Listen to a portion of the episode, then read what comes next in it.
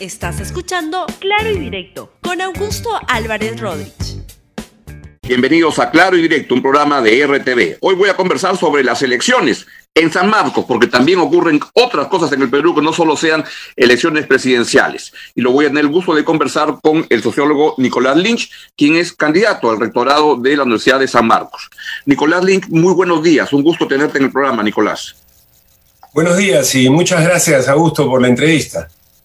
Mi primera pregunta es, ¿qué pasa con la, este, tú estás postulando al rectorado en San Marcos y quería preguntarte, ¿dónde está el papel de la universidad para poder construir, construir mejor ciudadanía en general en el país para que no tengamos que pedirle a los candidatos este, cosas tan elementales como las que se les, piden? Yo creo que hay una, una, crisis de régimen, ¿no? O sea, la manera como se organizó la política en los últimos 30 años ya no funciona y a la tradicional desconfianza con el poder, con cualquiera que tenga poder en el país, se suma, creo, eh, esta crisis y hace que la gente tenga más desconfianza.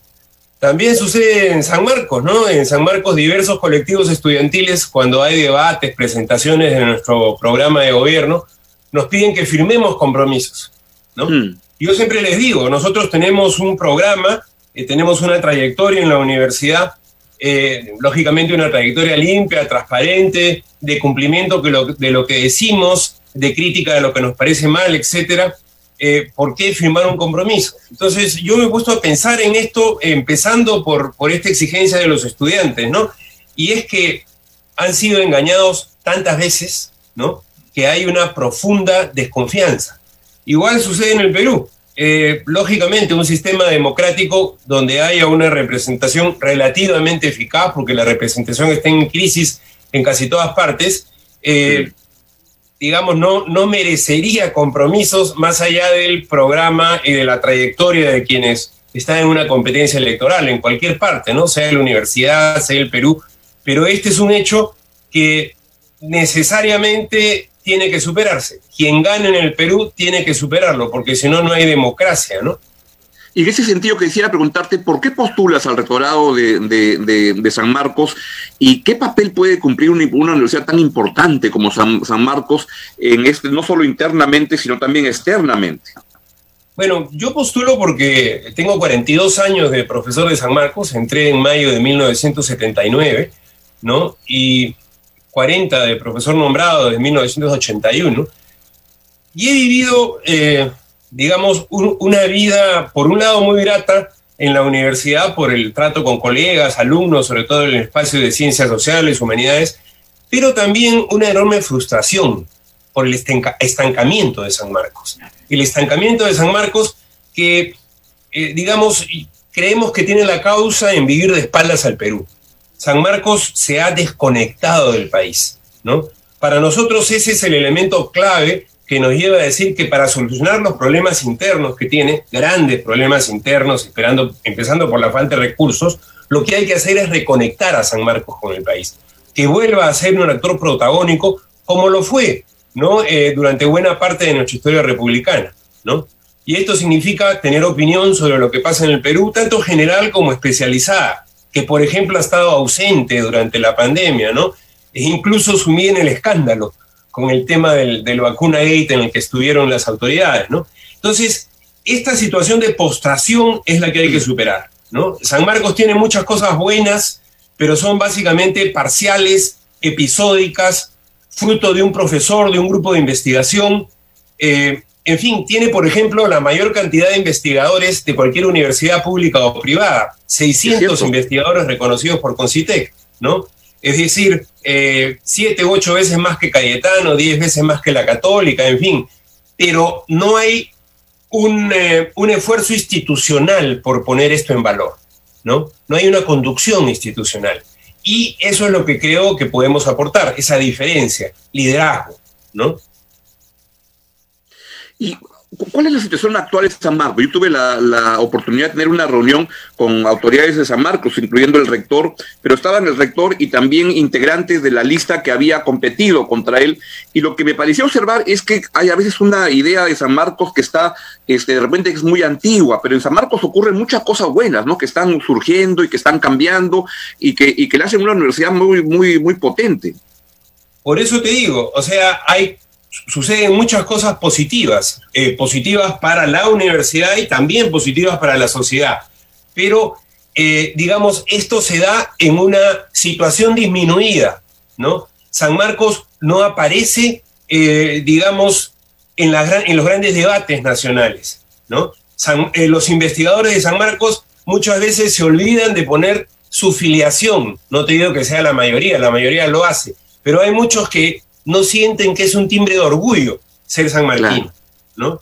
Eh, y muchas veces cuando se alude a la universidad, se alude a una tradición, a un pasado, que es importante, pero nos olvidamos del presente y sobre todo del futuro. O sea, eh, lógicamente con los escasos recursos que tenemos, hacemos muchas cosas buenas, pero para volver a dar un salto necesitamos más recursos, ¿no? San Marcos hoy tenemos 500 eh, millones de soles de presupuesto, 300 del Tesoro Público, 200 de recursos propios, ¿no? Pero hace eh, una década o más que los recursos son eh, más o menos los mismos, ¿no? En términos constantes. Entonces, si fueras rector, ¿de dónde vas a sacar más, más dinero?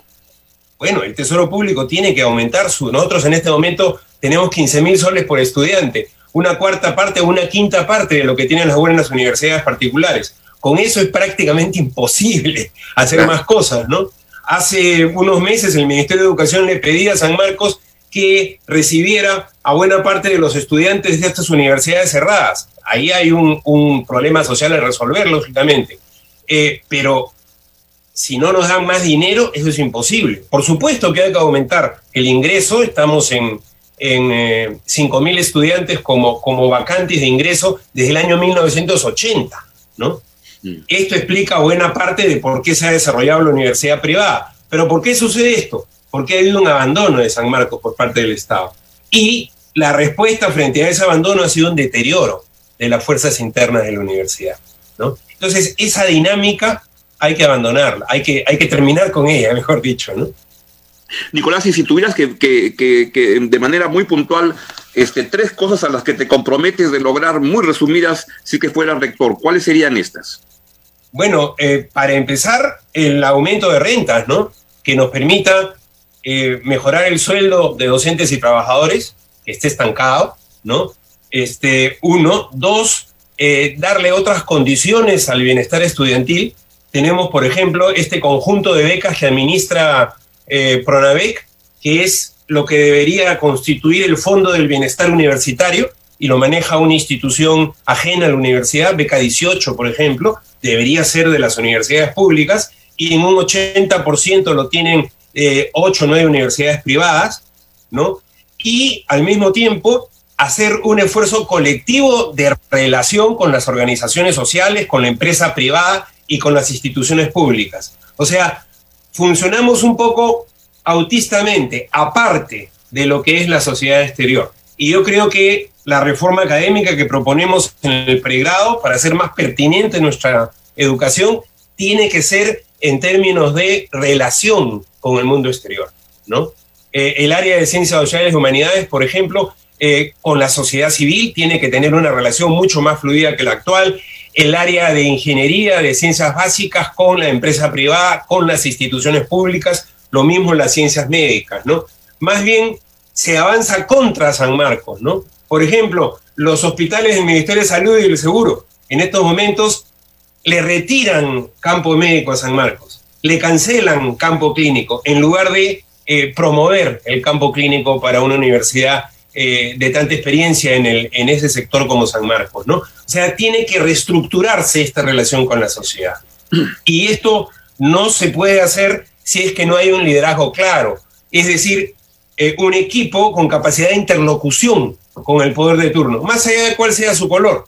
Nuestra propuesta es universitaria, ¿no? Porque tenemos un deber con la universidad y la universidad con el país, ¿no? Eh, por eso hay que pararnos frente al poder y señalar nuestras demandas y también lo que podemos dar, ¿no?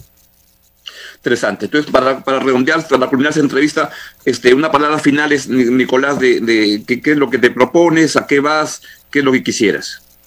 Mira, eh, volver a poner en valor el inmenso capital simbólico de San Marcos. Esa tradición y esa historia de la que tanto se habla tiene que ser algo concreto, algo presente en la actualidad, volviendo a la sociedad peruana y, al debate público. Ese es un compromiso que San Marcos tiene que asumir y tiene que realizar. Y al mismo tiempo teniendo como contraparte que el Estado aumente la renta de San Marcos, O sea, aumente la renta de San Marcos progresivamente, por supuesto, no lo esperamos eh, de la noche a la mañana, pero no puede continuar mirando a otra parte. Somos la universidad pública más importante, ¿no? Con un potencial muy grande y nosotros podemos darle al Perú, ¿no? Muchas cosas, de una manera organizada, no de una manera episódica y parcial como sucede actualmente. Muy bien, pues te quiero agradecer a Nicolás Lynch que nos haya permitido conocer su, su, propuesta y planes e ideas para el rectorado de San Marcos. Le, deseamos mucha suerte. Un gran gusto, Nicolás. Gracias, un abrazo. Muy bien. Hasta luego.